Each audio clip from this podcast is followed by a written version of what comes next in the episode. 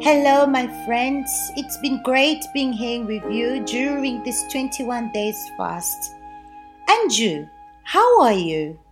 Are you defined or you, are you in the emotions using your feelings? Or are you following the crowd? Many people throw themselves in the fast and they say they're going to do many things, that they're going to wake up early, they're going to meditate, they're going to go more often to the church. But as the days go by, unfortunately, things start to become difficult.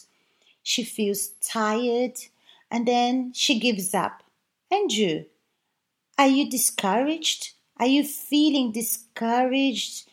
Are you feeling that you're not fulfilling your purpose that you've you've determined to do? Because if you're feeling like this, or if you're discouraged, you're feeling down and not fulfilling your purpose, you're using your feelings, you're using your emotional faith. Well, let's read the book of Matthew, chapter 7, verse 7. It says like this Ask, and it will be given to you. Seek, and you will find. Knock, and you'll be open to you. For everyone who asks receives, and he who seeks finds, and to him who knocks it will be opened. It's really interesting what the Bible says when it says, Ask and you'll be given to you. It's interesting because it's like obvious. You ask, you're going to receive. But when we go through hard times, problems, necessities, difficulties in our lives, normally, unfortunately, we seek help from everyone else. We seek help or try to fix things with the strength of our hands. And we leave God like a last option. But He's saying, ask and you will receive. So if you ask, He's going to answer you. But you cannot ask Him with an emotion of faith. then you say, Vivi, but how? How is this emotion of faith? How do I ask God with an emotion of faith? You ask God with an emotion of faith when you're not ready to pay the price for what you're asking. It doesn't make sense. You ask God something and you don't surrender yourself and you don't do your part, it's not intelligent, it's not rational. So, if you ask, you also have to be ready to give yourself. It, you cannot ask God to do magic because God doesn't do magic. He's not just going to give you everything that you want like this, but you need to use faith. My faith requires from me sacrifice. And then he continues saying, Seek and you will find how many people even ask, but they don't seek. There's certain kind of requests that we do. For example, you asked God, I want to please you, but I don't know. How are you going to please God? It's not just for one day that, oh, I want to please you, my God, today, and you just do something today. No, but you always have to sacrifice. You have to always analyze yourself. That's why there's a necessity for you to seek. Because when we seek, it's like I'm looking. I'm looking for something. You're being vigilant when you seek. When you look for something, you're interested to find that thing. So, the Bible says Seek and you will find.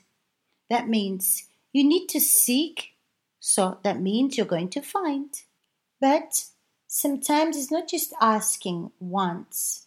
Sometimes you need to ask questions. You need to ask God. There's certain requests that I done that I needed to insist with God, that I needed to knock, and the door will be open to you. So I remember that I wanted to understand certain things, certain situations that was happening with me. And it wasn't worth me seeking help from other people. God had to help me understand what was going on. Because normally, when we don't understand what we're going through or why we're going through certain situations, so we go to seek help to someone, and the person is going to give you an advice, but it's not the answer. So I needed an answer from God. I needed to understand why I felt insecure in certain situations.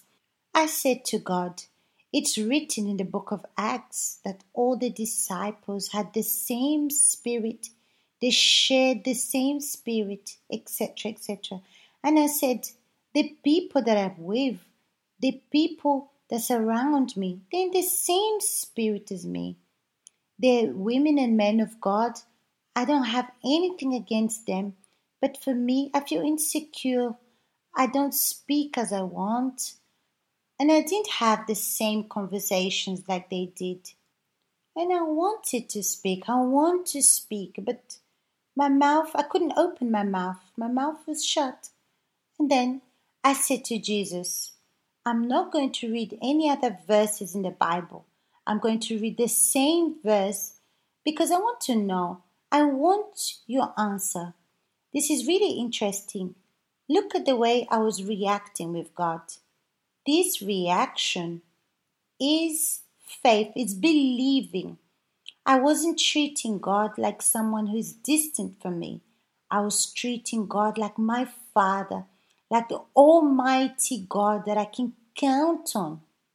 So that's when I knocked. I insisted in my prayer, and the doors will be open unto you. That means God answered me. I received the answer because at the time I remember I was comparing myself to the others. I wanted to be like others, but I didn't need to speak. I didn't need to prove myself just because I was opening my mouth to speak. No, see, my friends, that sometimes you have this emotion between you and God. But if you exercise your faith, if you're sincere, if you're honest, if you you want to fulfill the word of God, so you don't need to prove yourself. He's going to answer you. He answers us when we exercise our faith. And then it says here, for everyone who asks receives. So, this comment that you've already heard many people saying, oh, for me, I prayed and I didn't, I didn't receive any answer from God. When the person says this, because they prayed by their emotions, and I've already done this kind of prayer as well. And God doesn't answer me because God does not answer by our feelings, by our emotions. God answers us by faith. So, when you ask by faith, you will receive. And for him who seeks, finds. So, that means the Bible is not lying. The Bible is not deceiving us, saying that when we ask, we're going to receive. No, He's going to answer and the one that knocks, the doors will be open to them. That means when you insist with God, He answers you as well. My friends, do not feed your feelings with anxiety during this 21 days fast. If you even if you're born of the Holy Spirit or not, do not feed your anxiety don't be anxious about anything because anxiety cancels our faith. When we're anxious, we're not being sincere. Do you know what it means to be anxious? That means you want to do things quickly to show people that you've had something or you're doing something. But when you're sincere, when you use faith, it's something real and you have your feet firm on the ground. Well, my friends, I'm waiting for your comments. I want you to tell me where you are, right here, where you're from, what you're doing, and how is this 21 days for you. And if you have doubts, don't hesitate to write here because I'll be reading your comments And if you want, you can also add something or even speak about yourself. It would be nice to know a little bit more about you, my friends. Okay, so I'll see you on Monday.